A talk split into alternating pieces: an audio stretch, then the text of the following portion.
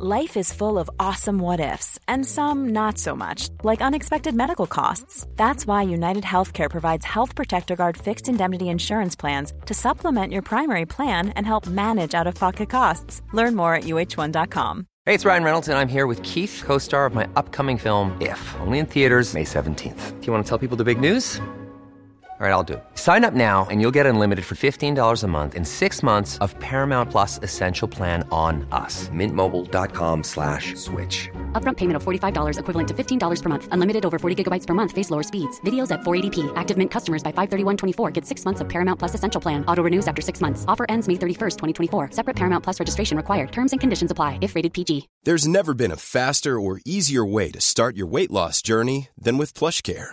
PlushCare accepts most insurance plans and gives you online access to board-certified physicians who can prescribe FDA-approved weight loss medications like Wigovi and Zepbound for those who qualify. Take charge of your health and speak with a board-certified physician about a weight loss plan that's right for you. Get started today at plushcare.com slash weight loss. That's plushcare.com slash weight loss. plushcare.com slash weight loss.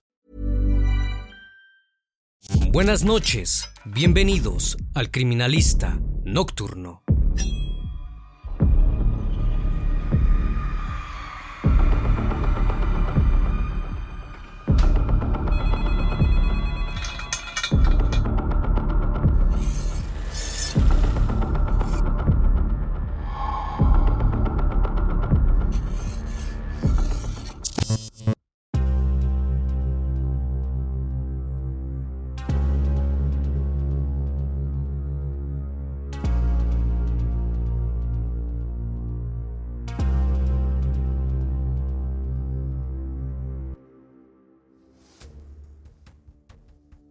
La noche del 5 de octubre de 2020, un grupo de pescadores deportivos llegó a Litata, uno de los ríos más importantes de Chile. Sería la oportunidad de salir y conectarse con la naturaleza, en una época donde el mundo aún estaba sumido en la pandemia por el COVID-19.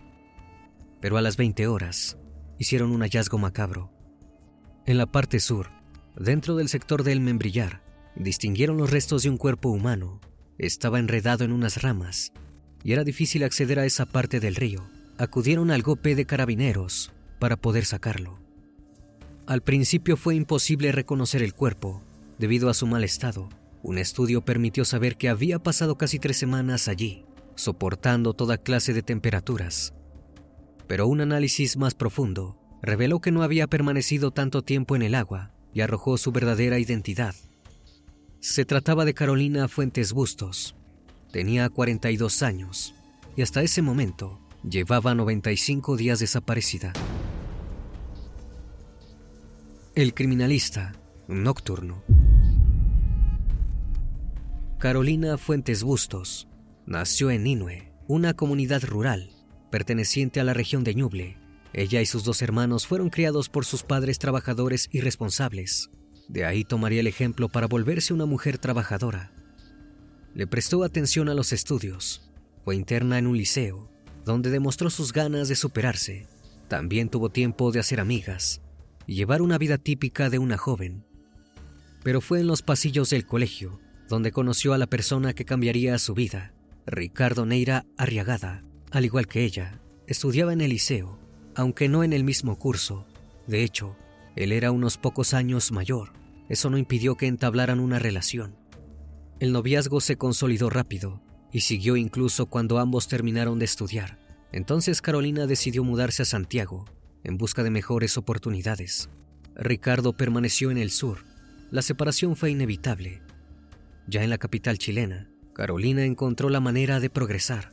Trabajó y encontró un nuevo amor, Oscar Cisternas. El vínculo se consolidó al punto de que contrajeron matrimonio y tuvieron dos hijos. Daba la impresión de que Carolina ya tenía una vida hecha, pero no fue más que un romance. En 2013, ella abandonó el hogar. Prefirió que los niños se quedaran con cisternas, porque tendrían estabilidad económica. Carolina de nuevo estaba en la lucha y pronto recuperó contacto con su pasado. En 2015, durante aquella nueva etapa, se reencontró con Ricardo. Trabajaba en el negocio de la carpintería y albañilería y era un ciudadano respetado.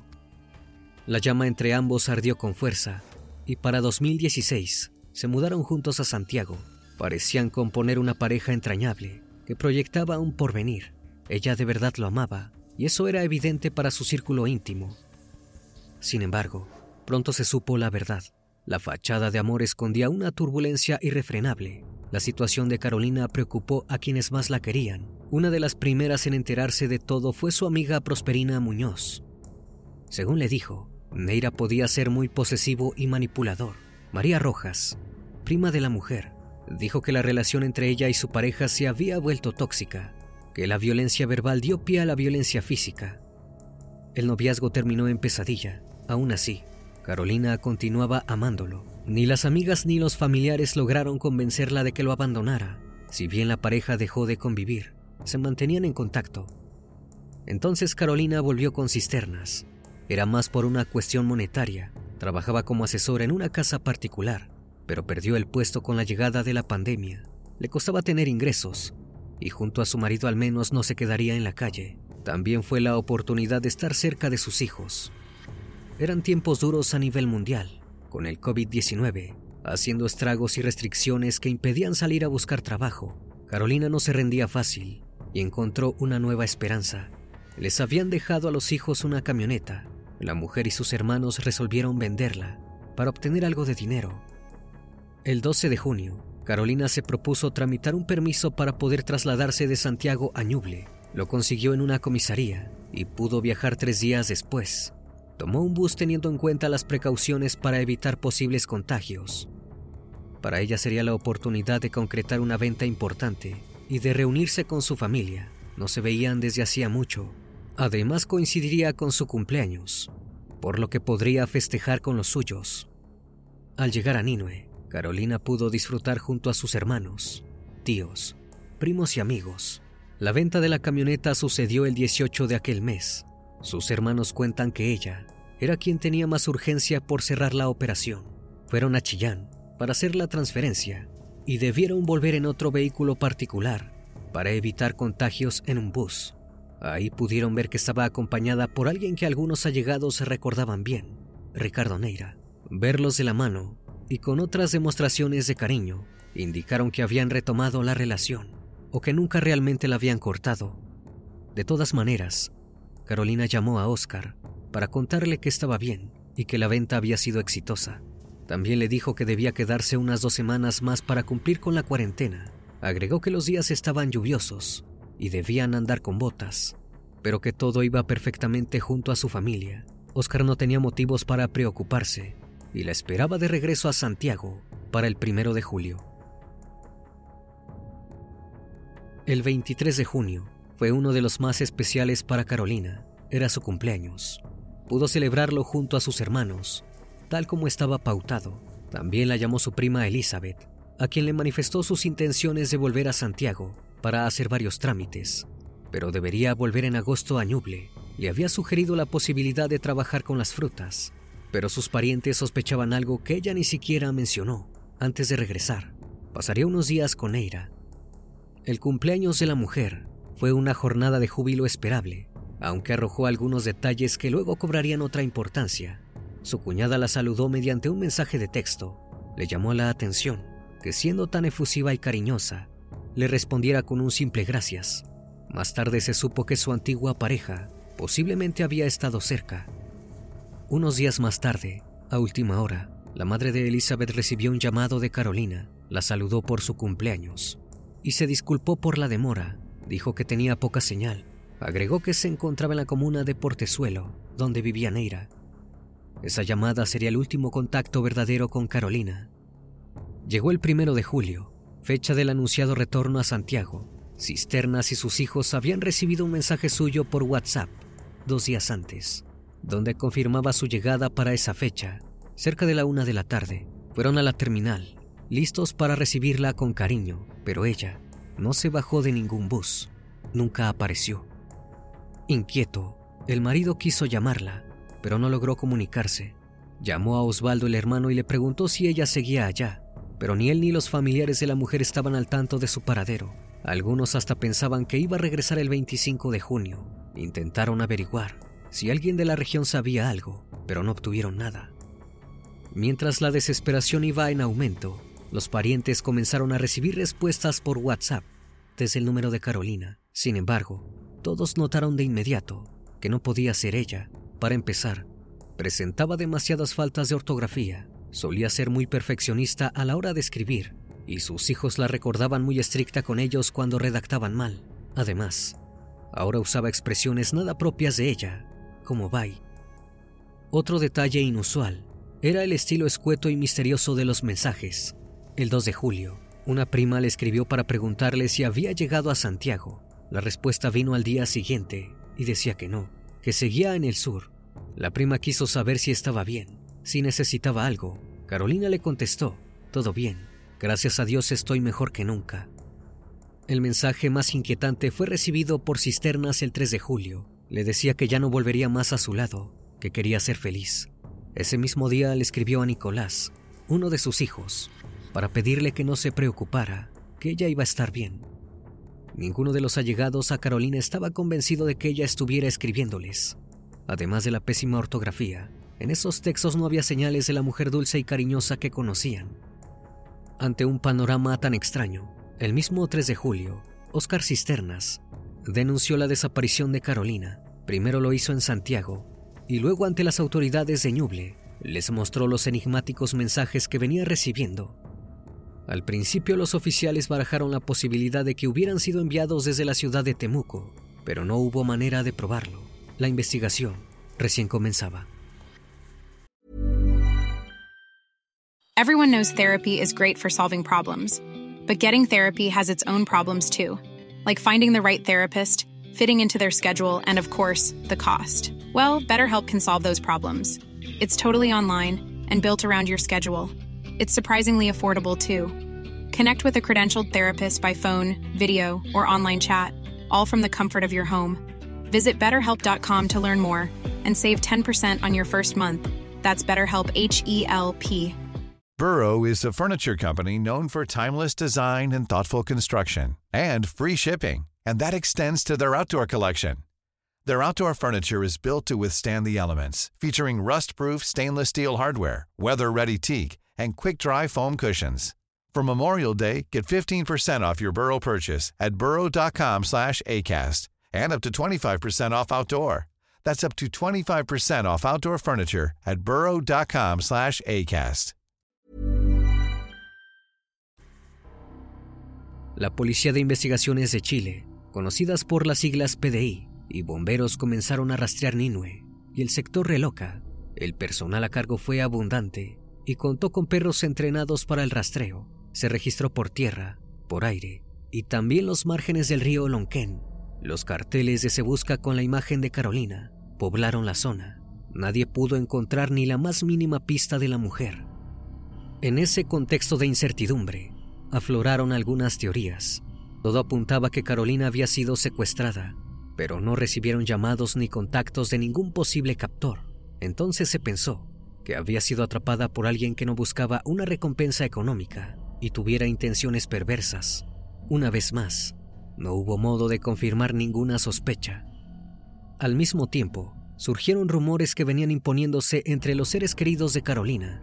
Cisternas reveló que al parecer, su esposa pretendía usar el dinero de la camioneta para invertir en un terreno donde viviría con su supuesta nueva pareja. No fue posible comprobar esa idea y contribuyó a un ambiente de confusión Así pasaron los días, las semanas y los meses.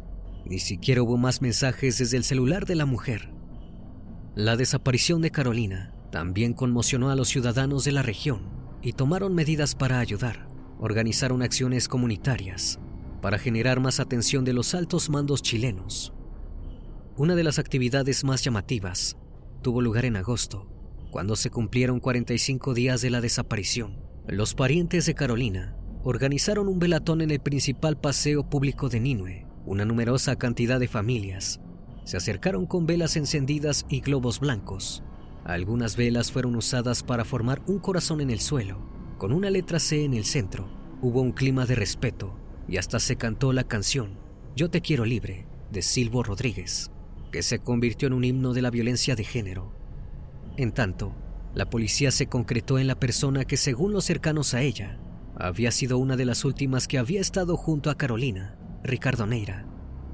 Tanto los oficiales como los medios dieron con el domicilio del hombre. No negó haberse encontrado con Carolina, pero dijo que solo la había llevado en auto hasta la terminal de Chillán, en las esquinas de la calle Ecuador, y Huggins aseguró haberla visto por última vez el 30 de junio, cuando un reportero televisivo lo interceptó para preguntarle por qué no estaba ayudando en la búsqueda. Dijo que no pudo hacer mucho, pero que su familia sí colaboraba. También aseguró estar dolido por la desaparición de Carolina, pero que era consciente de que los parientes lo consideraban sospechoso. Más allá de sus palabras, la cámara captó a alguien con actitud poco empática, esquiva y desafiante. Debido a las faltas de pruebas, Neira no fue detenido, pero había dejado una impresión rara en Inue. Los peores presentimientos de la región y de todo Chile se materializaron el 5 de octubre de 2020. El cuerpo encontrado por los pescadores en el río era difícil de identificar al instante. El Servicio Médico Legal de Chillán se encargó de la necropsia. Realizaron los estudios de rigor, pero tuvieron sus limitaciones resultó imposible tomarle las huellas digitales. Para llegar a la verdad, convocaron a uno de los hijos de Carolina, le hicieron un examen de ADN y compararon las muestras con el obtenido del cuerpo. El resultado estuvo listo de inmediato y no dejó espacio para la duda. Se trataba de Carolina Fuentes Bustos. La noticia fue comunicada por Cecilia González Palacios, la fiscal a cargo del caso. La familia de la víctima estaba devastada pero dijeron sentirse aliviados de que su cuerpo fuera encontrado. También expresaron sus esperanzas para encontrar al culpable. Ahora que el deceso de Carolina era una triste realidad, surgieron varias teorías. Una indicaba que podría haberse quitado la vida. Cisternas no pensaba igual. Estaba convencido de que alguien la asesinó. En sus primeros testimonios para la prensa, admitió no saber demasiado sobre su esposa en los últimos tiempos, por lo que contó ella solía decirle algo distinto a todos, y hacía unos dos meses no vivía con él ni con sus hijos, pero no le guardaba rencor y se sumó a los reclamos de justicia. El convencimiento de Cisternas tenía un motivo. La necropsia también reveló que hubo intervención de terceros en el fallecimiento de la mujer. Para los allegados a Carolina, había un único sospechoso, Ricardo Neira. María y Elizabeth hablaron públicamente de los maltratos que Carolina había sufrido cuando estaba con aquel hombre. La prima reveló que una vez le contó cómo la había tirado por las escaleras y prefirió no detallar otros hechos más terribles. Además dijo que no le convencía el testimonio de Neira. No terminaba de creer que la hubiera dejado en la terminal de Chillán el 30 de junio, cuando ella tenía pasaje para el primero de julio. Y había otro elemento crucial, su actitud extraña e indiferente, días atrás ante las cámaras de televisión, los familiares de la víctima desdeñaron ese comportamiento, sobre todo cuando ellos habían pasado frío y hambre durante los meses que demandó la búsqueda. Neira, hasta entonces considerado un testigo clave, pasó a ser sospechoso. Fue arrestado por oficiales de la PDI el 8 de octubre en su casa de los Naranjos. Quedó imputado por el delito de feminicidio y le correspondió la prisión preventiva en el centro de San Carlos. Ya con un sospechoso concreto, la investigación del crimen se intensificó. Entre las pertenencias del acusado, la fiscalía priorizó el celular. El contenido de sus mensajes permitió confirmar la relación entre él y la víctima. Por otra parte, fue de vital importancia para reconstruir los hechos. Así confirmaron que Neira nunca había trasladado a Carolina a la terminal. En cambio, el 30 de junio condujo al sector de La Palma. Según la fiscalía, Allí agredió a la mujer con un objeto contundente en la espalda, la cabeza y otras partes del cuerpo. Después le cubrió la boca y la nariz hasta asfixiarla. Esto provocó su deceso. Más tarde escondió el cuerpo e implantó pruebas falsas. Pero la revisión del celular también llevó a descubrir algo hasta entonces desconocido. Unos audios de marzo de 2020 dejaban en claro que el vínculo entre Carolina y Neira era tenso. Él la presionaba para que se fueran a vivir de nuevo, que estaba cansado de esperarla tanto tiempo.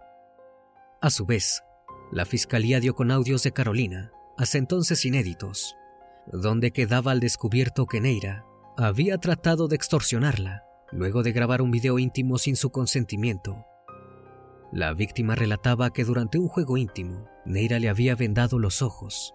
Después le dijo que en ese momento aprovechó para filmarla y le hizo una amenaza específica. Si no abandonaba la casa de Santiago y se iba con él, él enviaría el material a sus hijos y lo subiría a todas las redes sociales. Ante la negativa de Carolina, Neira insistía en recuperar la relación y hacer su vida juntos, sin importar lo que pensaran los demás. En los siguientes audios Carolina sonaba triste y abatida, tal vez dispuesta a ceder. En el celular de Neira también se rastreó el historial de búsqueda de Google. El peritaje encontró que había averiguado cuánto tardaba en descomponerse un cuerpo humano y sobre todo pudieron comprobar que entre el primero y el 3 de julio el acusado se había comunicado con la familia de Carolina usando el WhatsApp de ella. Con todas las pruebas disponibles, los cargos contra Neira fueron oficializados y quedó a la espera del juicio. Como en muchos casos de la época, hubo demoras principalmente debido a la pandemia. Finalmente, el juicio contra Ricardo Neira comenzó el 27 de junio de 2023 en el Tribunal Oral en lo Penal de Chillán. En la primera jornada, el fiscal Álvaro Hermosilla recalcó el carácter de feminicidio íntimo del caso. Luego habló de la relación sentimental entre víctima y victimario y como siempre estuvo contaminada de agresiones. En las tres semanas que duró el juicio, Hermosilla contó con 53 testigos y 24 peritos.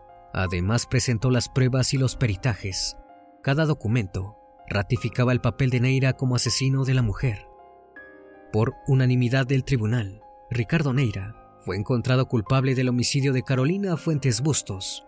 Le correspondió la pena de prisión perpetua, por lo que pasaría 40 años encerrado. Un veredicto que dejó satisfechos a Hermosilla y a los familiares de la mujer. Era el castigo que venían exigiendo. El crimen de Carolina Fuentes Bustos cambió para siempre a Ñuble. Una multitud acompañó a la familia en el funeral, que se realizó el 15 de octubre de 2020 pero nunca olvidó a aquella mujer tan querida y apreciada por la comunidad.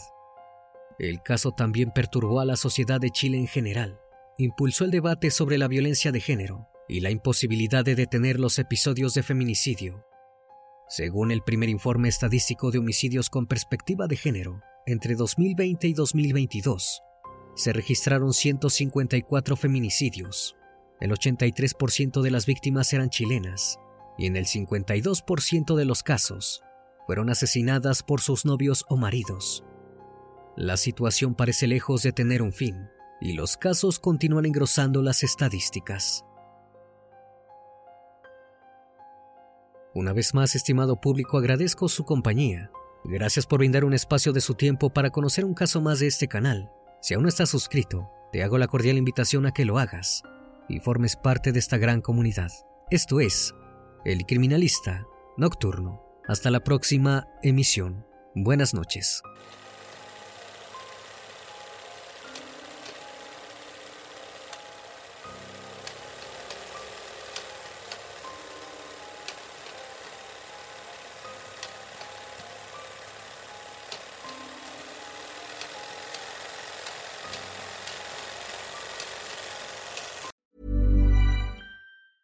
Planning for your next trip? Elevate your travel style with Quince. Quince has all the jet setting essentials you'll want for your next getaway, like European linen, premium luggage options, buttery soft Italian leather bags, and so much more. And is all priced at 50 to 80% less than similar brands. Plus, Quince only works with factories that use safe and ethical manufacturing practices. Pack your bags with high-quality essentials you'll be wearing for vacations to come with Quince. Go to quince.com/pack for free shipping and 365-day returns.